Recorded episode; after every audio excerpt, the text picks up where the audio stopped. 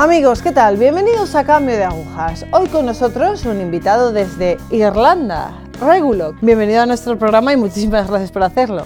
Muchas gracias a ti, Cristina, por la invitación y por eh, permitirme expresar un poco y ojalá que mis palabras sirvan para que alguien también conozca al Señor como, como el Señor me ha permitido conocerlo a Él. Bueno, Regulo, puedes presentarte un poquito, decir de dónde vienes, dónde te criaste, si te criaste en la fe católica, un poquito de historia. Bueno, yo nací en Colombia, nací en un pueblito pequeño llamado Líbano Tolima, eh, zona cafetera. Eh, tengo 48 años en la actualidad y nací en el 69. En el año 78 murió mi madre. ¿Qué pasa después de que muera tu madre? ¿Te quedas con tu padre? ¿Cómo, cómo es tu situación? Mi, padre estuvo con nosotros, cuando murió mi madre estaba con nosotros, pero después de un tiempo, un año y medio o algo así, no, estuvo ya después con nosotros. Y yo me fui a casa a, vivir con mi padrino, con la, con la, familia de mi padrino, mi madrina, tenía eh, hijos más o menos de la misma edad mía y estuve con ellos como tres años hasta que mi hermano mayor me llevó a la ciudad de Pereira y allí pues terminé mis estudios de primaria que no había terminado y de secundaria. Terminé en un colegio técnico y esto terminé en el año 90. ¿Tenías algún conocimiento de la fe en ese momento? ¿Practicabas algún tipo de religión? Eh, no, eh, no practicaba ninguna fe, realmente eh, yo siempre he tenido mi, creencia de que existe un Dios, he creído siempre en Jesús, en María, eh, pero nunca había tomado una posición para decir, eh, tengo una fe y quiero expresarla, quiero vivirla y esto, y realmente no. Es más, yo solo estaba bautizado hasta los 40 años, cuando escuché el testimonio de, Marino y y me di cuenta de que, de que estaba viviendo en pecado, que, que tenía que cambiar mi vida, que, que estaba haciendo mal, que el, en el, que el Dios que yo creía era verdaderamente ese Dios que es y que, y que me debía a Él. Entonces pues empecé a, a, cambiar mis cosas, mi vida a partir de ahí. Porque de ahí para atrás eh, siempre he vivido con una fe con una certeza de que había un Dios, pero nunca había vivido eso, eso ¿me entiendes? O sea, siempre había, vivido como, un pagano. Mm, ya. ¿Tuviste algún tipo de contacto con algún con la fe, no sé, un grupo, la iglesia, algo? ¿Nada en todo este tiempo? Eh, no realmente, no, o sea, alguna vez alguna amiga me, me invitó a un grupo de Schoenstatt o algo así, alemana o algo así, que no me interesó, o sea, que ni siquiera fui, pero que yo supe que ya iba, pero no, no fui. luego los evangélicos y esto nunca me llamaron la atención. Eh, y la iglesia católica, pues la verdad no, o sea, alguna vez en el colegio daban misa o algo así, pero no fue nada. Lo que sí me llamaba mucho Ahora que lo pienso, de pronto me gustaban mucho esas palabras de la consagración, cuando iba a una misa o algo. esas palabras siempre me han gustado, ¿entiendes? Este es el este es cáliz de mi sangre. esas palabras siempre me han gustado. Y, pero, pero no, te digo nada. O sea, yo vivía como una hoja en el aire, así por donde, eh, obviamente viviendo de una manera muy, muy muy pagana, muy...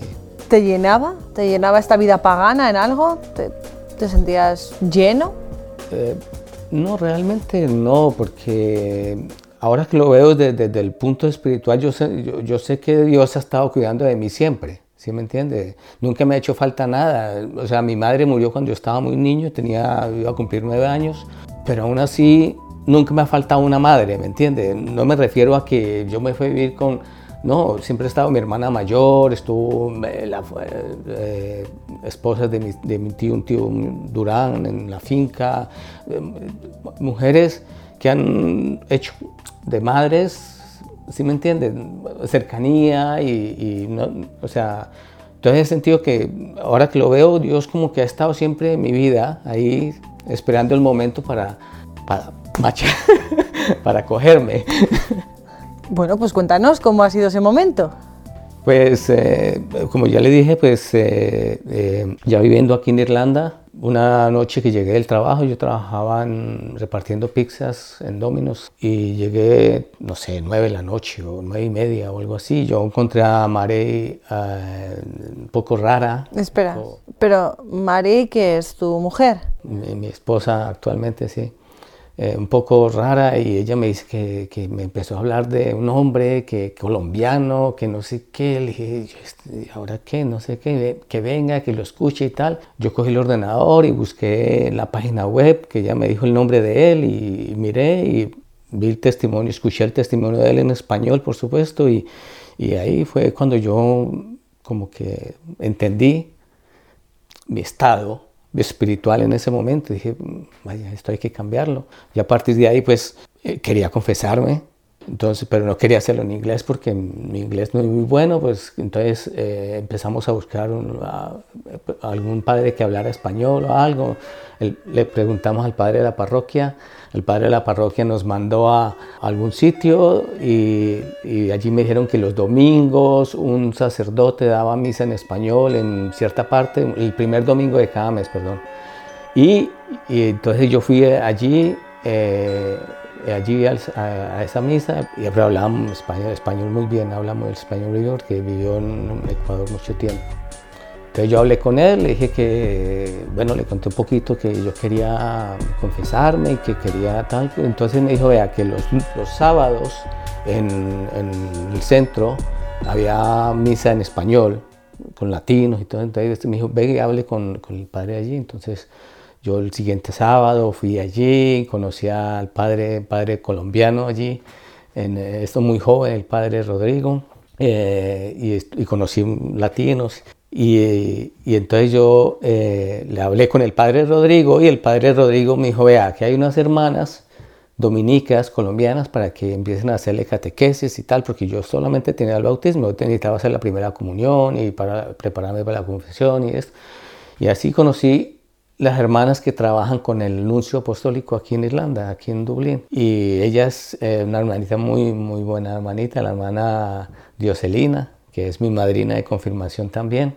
Ella empezó a prepararme, cada lunes iba allí a, prepararme para la primera comunión, para, para, la confesión y para la confirmación y todo, y ella me hizo la preparación. Y así pues empecé yo a, ya estábamos también preparando también la boda con Marey, ya eh, organizamos para irnos a Colombia, nos casamos en Colombia, ya hace ocho años, casi ocho años en 2010. Cuéntanos un poquito la experiencia después de esa primera confesión. Bueno, eh, me confesó un padre irlandés eh, la primera, primera confesión. Eh, estaba un poco nervioso porque pues, nunca había pasado por ese, por, esa, por ese regalo bonito, ¿sabe? Ahora lo veo precioso, pero claro, en ese momento era la primera vez y aunque pedí al Señor que me ayudara con, para acordarme de todas las cosas, pues yo creo que se me quedaron muchas cosas todavía por, decir, pero eh, por supuesto fue sin la intención de que la experiencia, pues eh, después de esto fue para mí decir, bueno, ya estoy, ya estoy como en, en paz con el Señor. Ahora, ahora sé, que, sé que me falta mucho, porque yo a partir de ahí, de, a partir de, de, de, mi, de, mi, conversión, el momento que yo escuché el testimonio de Marino, yo empecé a escuchar otros testimonios. ¿Sí me entiende? A Gloria Polo, a Rafael Mesa, a gente que, iba, que iban saliendo. Yo empecé a buscar, a buscar, a buscar. Y con la preparación de la, de la primera comunión y esto, pues ya me iba catequizando yo mismo aquí y la hermana me iba catequizando. Entonces, pues eh, la experiencia de la confesión más o menos la, tenía encajada en, en, lo que, lo que debía ser y, ya me sentía como, como, como más limpio de, corazón. Me faltaba mucho porque, porque el Señor ha hecho en mí mucho trabajo, mucho, mucho. O sea, yo sé que lo ha hecho, ¿entiendes? Yo le pido al Señor que me, que me ayude y Él lo ha hecho, poco a poco, pero lo ha hecho. Y ahora veo las cosas con otros ojos. Antes era muy mundano, muy... Ver a las mujeres como objeto, como, ¿se me entiende? Y, eso lo ha cambiado mucho el Señor en, en estos ocho años. Vale, eh, tu mujer y tú os convertisteis casi que al mismo tiempo, ¿no? O sea, la experiencia de la conversión la habéis vivido un poco en pareja. Vale, ¿qué es para, para, vosotros el hecho de haberla vivido juntos? ¿Qué te ayudó en, en esto? Eh, sí, siempre nos ayudamos, siempre, eh, eh, o sea, eso fue un regalo que nos dio el Señor porque, o sea, me pongo a pensar si uno de los dos va primero y después el otro, es muy difícil ir, ir, en, ir en paralelo, es muy difícil ir en paralelo en esa situación. Y yo, y para mí es un regalazo del Señor eso, ¿entiende? Que nos dio a los dos ese entendimiento, por decirlo de alguna manera, uno no llega a entender, pero uno, ese entendimiento que puede uno caminar junto, ¿entiende? Entonces nos ayudamos los dos y, en las cosas que ella me ayuda siempre es empujando, como empujándome, como, como ayudándome en mi voluntad, porque falto de voluntad a veces soy, entonces ella está empujándome y así igual yo, pues, igual a ella para cosas con... Ella, ella, ella, ha cambiado muchas cosas también, ¿sí me entiende? Sus temores, yo, yo siempre he sido de Dios provee. Siempre, aunque no tenga una, aunque no haya vivido una fe antes, siempre ha sido de un, si Dios quiere y si Dios provee. Entonces, eso, eso también lo ha aprendido ella. ¿Sí me entiende? En, cuestiones, en todo, en económico, en, por ejemplo, los niños se enferman y tranquila que todo va a ir bien, eso pasa, una gripa, lo que sea. No hay que ir más allá de, de las cosas, ¿sí me entiende? Todo tiene, para mi modo de verlo, todo tiene su, su, su tiempo. ¿Qué le dirías a una persona que dice que Dios no es necesario en su vida? María, yo, yo diría que, eh, que es un gran error pensar que uno no necesita a Dios. Porque aunque uno esté bien en este momento, eso que tiene no, no, se, lo, no, lo, no lo dio nadie más que Dios, ¿sí me entiende? Porque Dios hace llover sobre buenos y malos. Entonces, todas las bendiciones que Dios da, los que hasta, aún los que están fuera de, su, de, de, sus mandamientos, aún cogen, cogen esas bendiciones.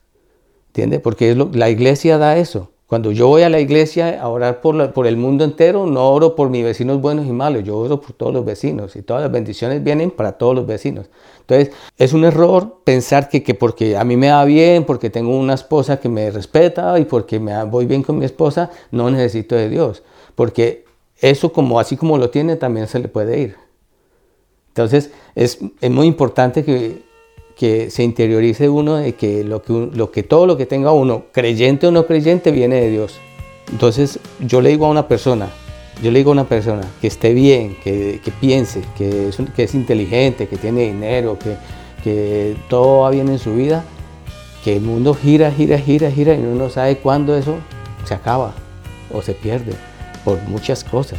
Entonces, siempre es mejor agarrarse a Dios, que es el único que, que no, que, que, no lo abandona uno. Que no lo abandona uno y lo ve uno con, con los perseguidos en, en, Irak y con eh, los perseguidos en, en Venezuela. Y, si me entiende, yo escucho muchos muchos testimonios de, de, de jóvenes y mujeres y hombres allí que, no tienen nada, que lo han perdido todo, pero son felices aún teniendo a un Dios como, como, nuestro. Entonces eh, es un error completamente pensar que ya lo tengo todo y que mi vida está resuelta y que no necesito de Dios. Regulo, ¿quieres dar algún tipo de mensaje a la gente que nos está escuchando? No sé, quiero agradecer por esta oportunidad y espero que este pequeño testimonio, que para mí es pequeño, pero que puede pues, que, para alguien aporte algo en su vida y que, el Señor, pues, eh, que sabe hacer maravillas con, con, nosotros pequeños, pues, que con, esta, con este testimonio haga algo también. Bendito sea mi Dios. Gloria al Señor. Gloria a Dios. Regulo, muchísimas gracias. Gracias por estar aquí y por, por tu testimonio. Gracias. Amigos, Dios tiene un proyecto para nosotros, entonces da igual que ese proyecto se cumpla a los 40 años, que a los 50, que a los 15, que a los 6. La cuestión es que nosotros tenemos que seguir de algún modo en el Señor. Tenemos que hay medios, claro que hay medios. Están los grupos, está la iglesia, algún párroco, los religiosos, las religiosas. Medios hay. Otra cosa es que tomemos al toro por los cuernos y digamos, pues sí, quiero seguir al Señor. ¿Que Él tiene un proyecto? No lo debemos olvidar. ¿Que nosotros queremos seguir ese proyecto? Hmm, en nosotros está. Ya lo veis, salida del túnel hay. Así que muchas gracias. Gracias por estar ahí. Gracias.